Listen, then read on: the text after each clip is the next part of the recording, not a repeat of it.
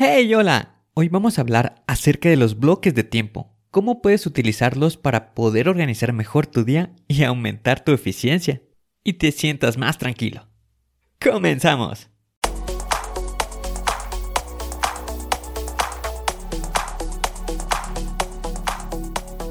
Bienvenido a Planea y Organiza.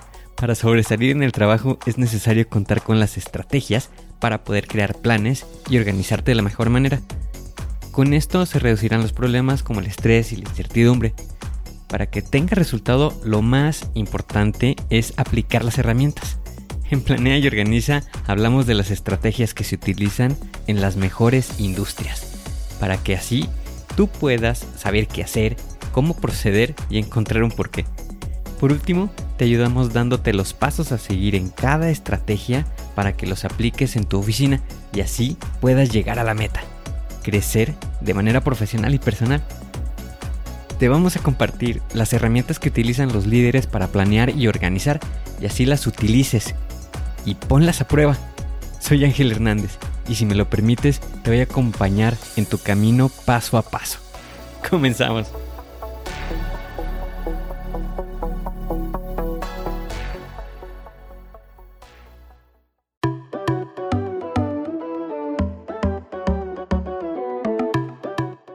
¿Nunca te has dicho a ti mismo, es que no me está alcanzando el tiempo?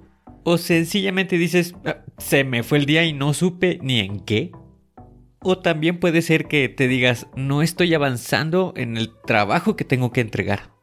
A causa de todo esto, pues nos empezamos a preguntar si estamos haciendo bien las cosas, nos empezamos a frustrar y hasta nos sentimos mal con nosotros mismos. Y es comprensible esta situación, uno de los problemas que nos llevan a caer a esta situación es que no nos programamos en nuestras actividades.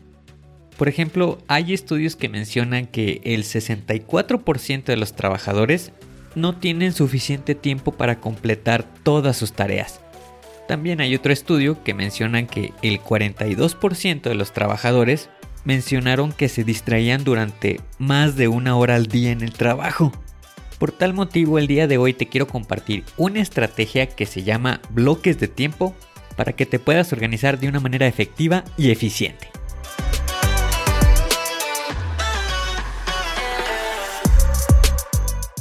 Esta estrategia la vamos a estar desarrollando en 5 pasos.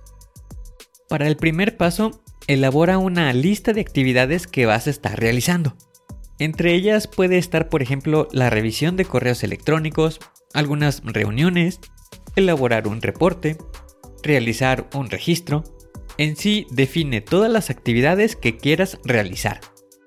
Una vez que ya tengas definido todo esto, vamos a pasar al punto número 2, que corresponde a priorizar. A cada una de las actividades que definiste en tu lista, ve asignándole un orden en el que te gustaría llevarlo a cabo. ¿Qué actividad quieres hacer primero? Cuál será la segunda actividad y continúa así hasta que tengas el orden en todas las actividades. Por ejemplo, el elaborar un reporte tiene mayor prioridad que revisar los correos.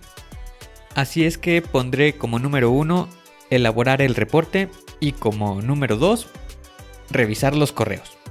Ya con esto pasamos al punto número 3, que es la asignación de tiempo.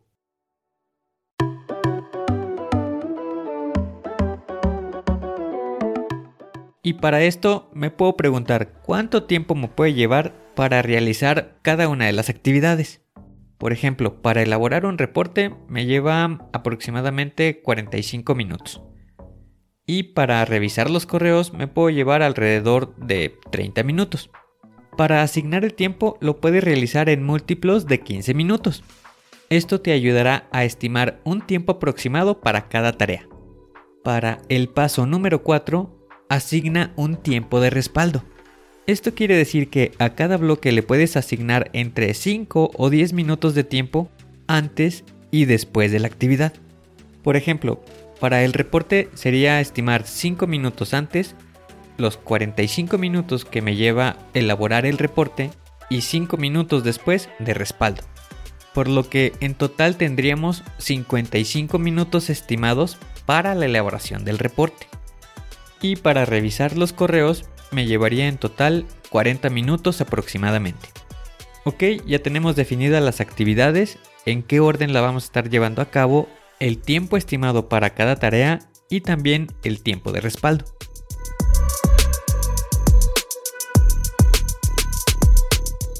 Pasamos entonces al punto número 5, colocar los bloques en un calendario. Para esto puedes utilizar alguna aplicación como una agenda o también el Google Calendar o inclusive en una hoja de Excel. El principio es el mismo, que puedas tener esta información de manera visual. Primero, identifica cuánto es el tiempo disponible para realizar las actividades. Esto puede ser, por ejemplo, el horario de trabajo. Anota tu hora de entrada y tu hora de salida. Ese va a ser tu tiempo disponible para un día de trabajo. Toma también en cuenta los tiempos de descanso y los tiempos para ir a comer. Una vez que ya tengas esto, vamos a colocar ahora los bloques de las actividades que definimos. Y con esto se estará organizando tu día. Por ejemplo, aquí ya pudiera estar asignando de mi hora de entrada, estaría trabajando en el reporte y lo estaría haciendo en un tiempo de 55 minutos. Ese sería mi primer bloque. Y para el segundo bloque, que es la revisión de correos, la estaría realizando en un tiempo de 40 minutos. En este ejemplo estaría realizando estas dos actividades en un tiempo estimado de 90 minutos. Ahora un punto extra para estas actividades. Es que le puedes estar realizando ajustes. Busca que sea flexible. Si una actividad la terminas antes, pasa a la siguiente. Y revisa el calendario con regularidad. Con esto te estarás administrando durante tu día de trabajo.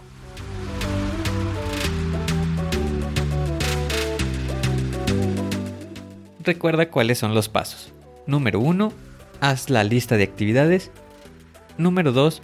Asigna una prioridad. Número 3. Define el tiempo para cada tarea. Número 4. Agrega un tiempo de respaldo. Y número 5. Anótalo en un calendario. Con esta estrategia tendrás la oportunidad de estar más tranquilo.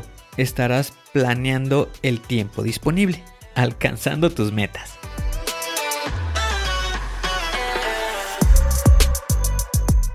Hoy tienes la oportunidad de hacer un plan, de poder organizarte. Aplica las estrategias para que seas mejor. Suscríbete al podcast y deja 5 estrellas. Y si quieres conocer más, visita la página angelhernandez.club.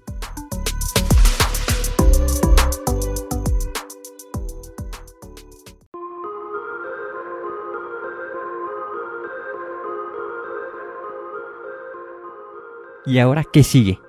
¿Cuál es el siguiente paso que tienes que dar?